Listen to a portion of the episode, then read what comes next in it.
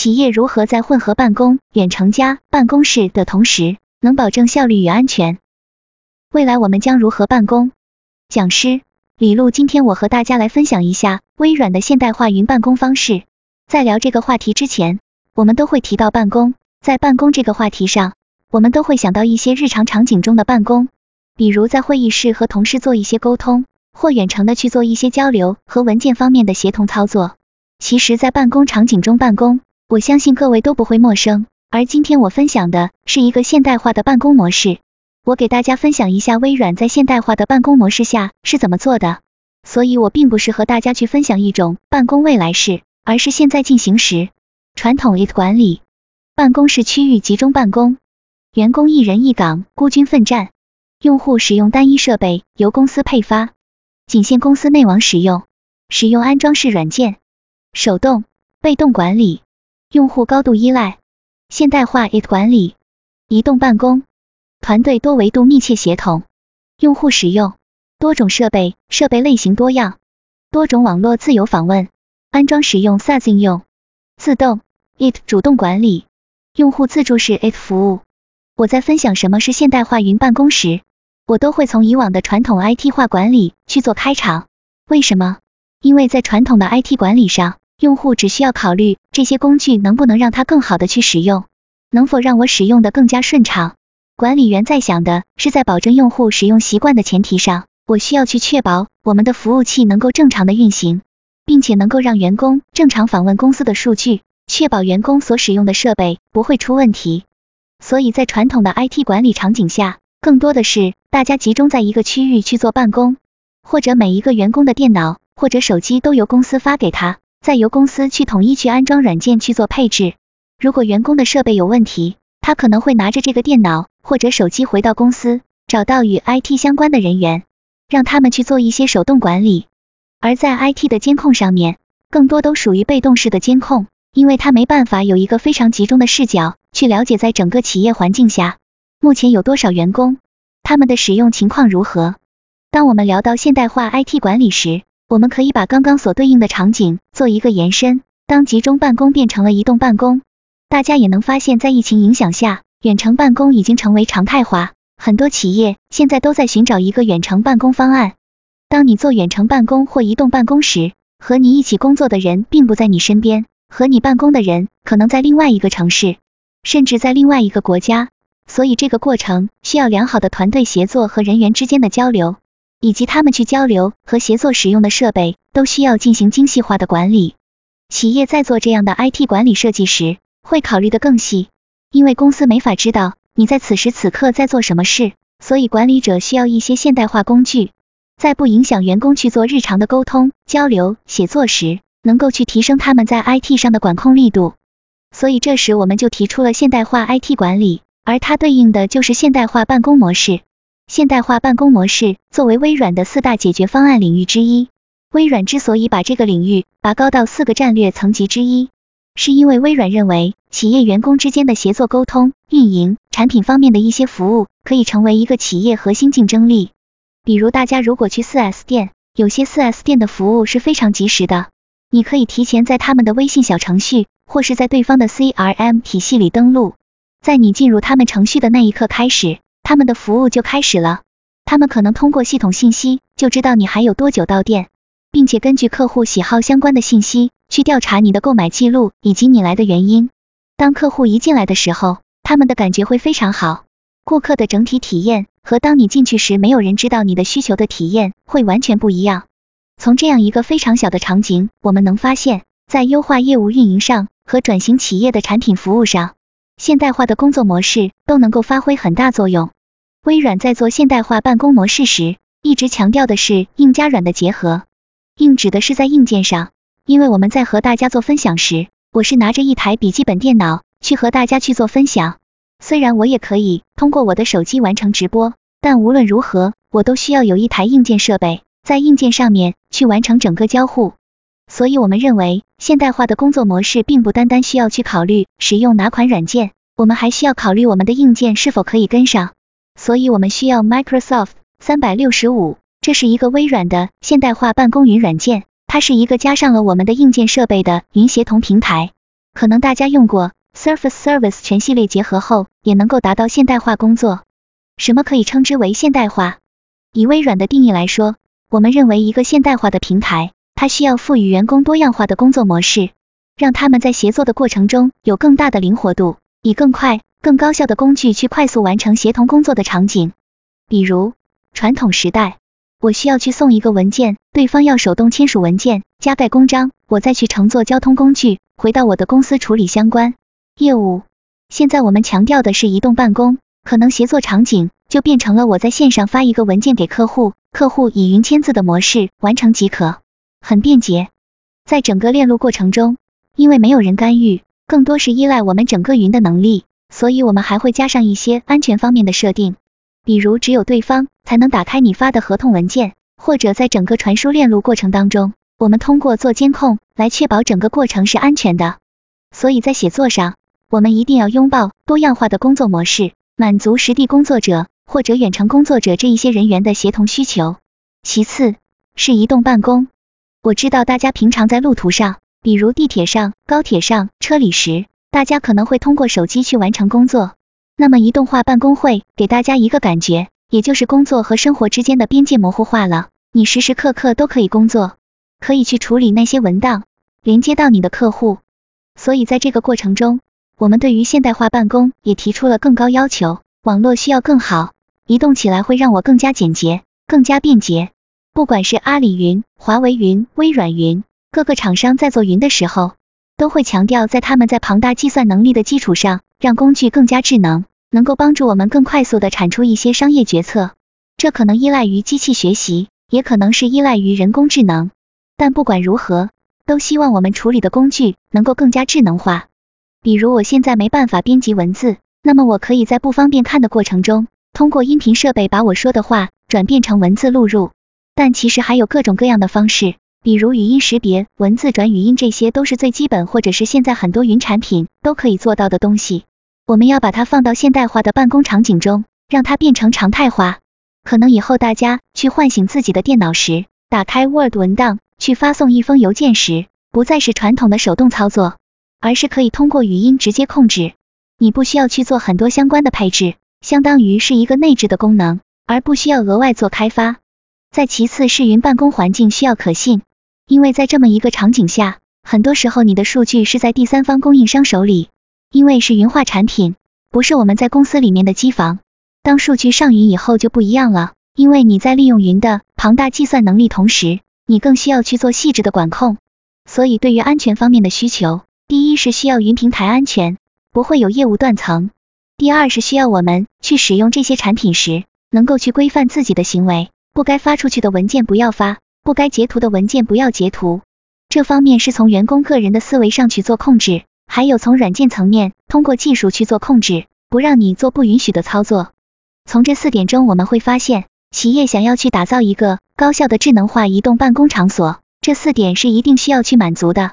微软在做软件方面时，从这四点出发，做了一个一体化安全智能协同平台。我们把它称作 Microsoft 三百六十五，之前它的名字叫做 Office 三百六十五。Office 和 Office 三百六十五是我经常会被问到的一个问题。Office 更多的是指 Word、Excel、PowerPoint、OneNote 这些大家天天都在工作使用。有一些客户跟我打趣时说，这个名字是不是让我们三百六十五天都工作？其实并不是让大家天天都工作，微软是希望大家三百六十五天都有一个顺畅的连接。所以 Office 三百六十五除了有我们熟知的那些套件之外，我们加上了企业在远程移动办公使用的各种工具，包括我发邮件去做社交的邮箱功能，还要有大容量的存储。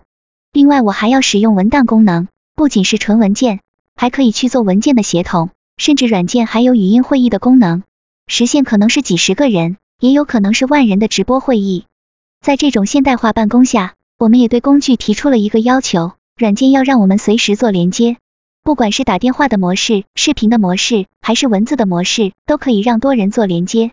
除此之外，软件还需要去做一些数据的可视化分析，用到智能方面的一些功能，这样可以快速给管理层产出一些能够立马去消化和执行的观点，让他去快速的对业务做出决策。其中包含了在日常工作中的一些流程方面管理，比如说请假、打卡，这些都是非常普遍的场景。我们都放到 Office 三六五中，把 Office 三百六十五作为一个，只要企业想要去做这些场景，那么通过一个平台、一个账号体系、一个管理员就可以完全达到。这其实就是我们在软件层面从 Office 三百六十五的角度去做的，而硬件层面更多的是通过平板或者电脑做组合，组合起来之后，我们接下来需要去面对一些日常工作方面的场景。办公场景。办公设备多样化，移动办公常态化，团队交互增强化，强文档依赖性。第一个场景，这也是我在和很多客户在沟通的过程中，大家会问我的第一个问题，也是大家对于云数据的一个不确定性。大家的工作上云平台可能是一个趋势，公司想要出海做快速扩张，就需要利用到云端庞大的计算能力。大家第一个想到的是云端数据的安全问题。如果大家了解过微软的 Office。三百六十五，那么会发现我们是分为两个版本的，第一个是国际版，其实就是平台数据会放在海外。微软在全球有五十多个数据区域，一百多个数据中心，这些数据中心都是连接在一起的，客户可以去选择在哪些数据中心存放他们的数据。第二个就是国内版，关于国内版，大家最关心的一点就是数据放在国内哪里。我们在国内有北京和上海两个数据中心。这两个数据中心其实是互为栽备的，这样做的目的是让我们数据存在云上，不会丢失。互为栽备指的是，如果整个北京数据中心都挂了，这时上海的数据中心就可以立刻工作起来，支持用户的正常使用。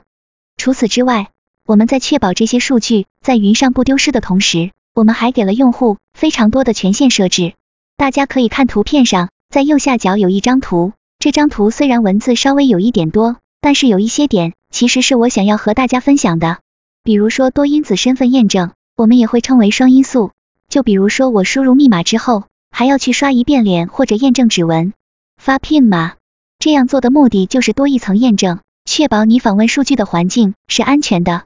与此同时，我们还可以去制定一些访问控制的规则，比如我必须要在公司的内网里才可以访问公司数据，或者也可以做成当我离开了公司的网络。我必须要通过认证授权过的设备才可以访问公司数据，所以大家可以看到，我们的权限不仅仅是实现在云平台上的控制，我们还给到用户非常多的功能性控制，确保数据从三方运营的角度和自己处理的角度都不会丢失。微软在保护整体企业办公安全时，考虑的点是非常丰富的。像我们日常使用 Office 时，对方可能给你发了一个垃圾邮件或者一个链接，如果大家在工作忙的过程中，可能不会去仔细评判这个东西到底是什么，这其实是很多黑客去窃取公司数据的第一个立足点。所以，我们从源头开始就帮助大家去做控制，这些功能都放在了我们的办公平台中，和我们的协同工具 Skype for Business 都是集成在一起的。也许你在使用的过程中没有感知，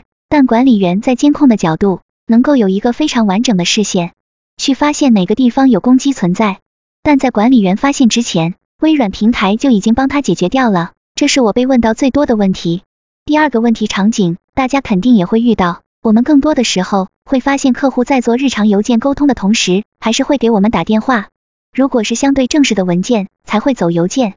那么在邮件使用的场景中，你会发现，当你在正式场景使用时，你对邮箱的要求很高。首先，这个邮件不能收不到、发不出，并且邮箱能够让你更快找到重点的邮件。你不希望被一堆不重要的或者其他类别的邮件淹没，所以你使用邮箱的需求就是能快速定位到你想要查看的邮件。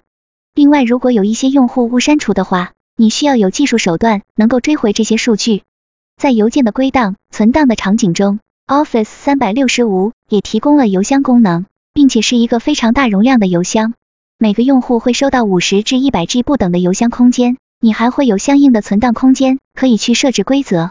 比如一封邮件已经有一定的年头，短期内你用不到，但是你还删不了。像一些比较特殊的行业都会有相关保留的规则，那么你就可以把这些邮件去放到归档邮件里，从而释放你自己的邮箱空间。在接收邮件的过程中，我们也对整体邮件收发体验做了优化。在这张图上给大家演示了我在浏览器端收发邮件的整个体验。如果对方给你发了一个附件，那么我们可以在浏览器端直接打开做编辑和转发回复功能，整个操作并不需要切换多个页面完成。与此同时，我们在邮箱中内置了日历功能，这个功能可以帮我们去快速了解到员工一天的时间安排。原来我们去做预约会议时，需要花费的精力还挺多的。很多时候，有些公司还有一些会议秘书专门去预约会议，整个过程效率非常低。而通过日历这个技术手段去预约会议时，你就可以去查看现在有多少人在哪个时间点是空闲的，并且可以直接去预约他的空闲时间。当他收到会议邀请后，也可以去答复你他是否有空参加会议，你也可以再去做一些会议的调整。整个会议的预约体验由此会变得非常顺畅，因为你的会议预约和邮箱做了一个集成。整个邮件的收发也是被考虑其中的，不需要我们再自己手动去操作，所以我们在邮件方面也是考虑到了灵活度和实用性。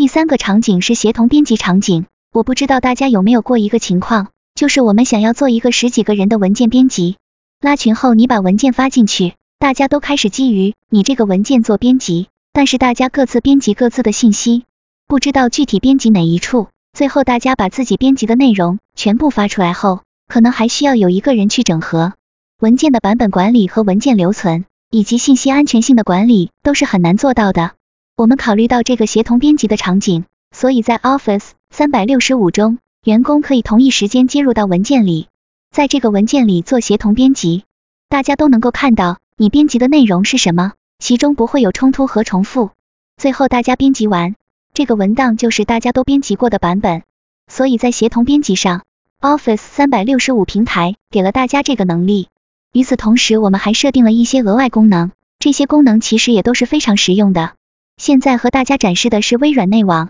我们是去做了一个内部网站。比如说你想去做一些通告，或者做一些企业文化的宣传、培训资料发放，都是可以一键创建一个门户，让大家看到这些信息。这些并不需要额外的开发，都是内置的功能。而在文档的管理上，大家也可以去看。具体文档的最后编辑者是谁？